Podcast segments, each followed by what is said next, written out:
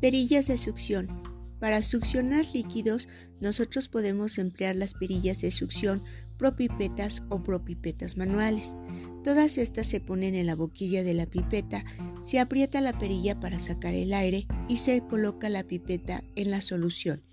Va a ir subiendo el líquido y la perilla nuevamente se va llenando de aire. Se aprieta la perilla nuevamente cuando tenemos la cantidad necesaria de líquido. En las propipetas tienen una válvula que al apretarlas permite que salga el aire, su funcionamiento es el mismo.